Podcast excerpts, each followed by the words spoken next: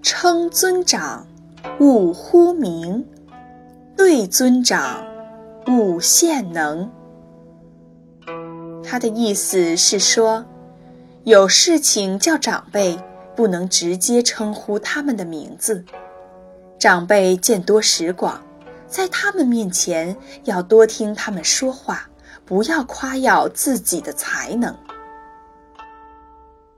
春秋时期，齐国的相国晏婴有位车夫。有一次，车夫回到家。他的妻子表示坚决要离开他，车夫很吃惊，忙问为什么。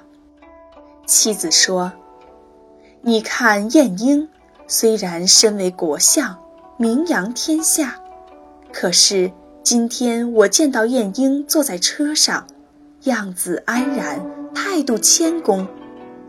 再看你，相貌堂堂的男子汉。”只是一个车夫，却摆出一副不可一世的样子，这是不知进退。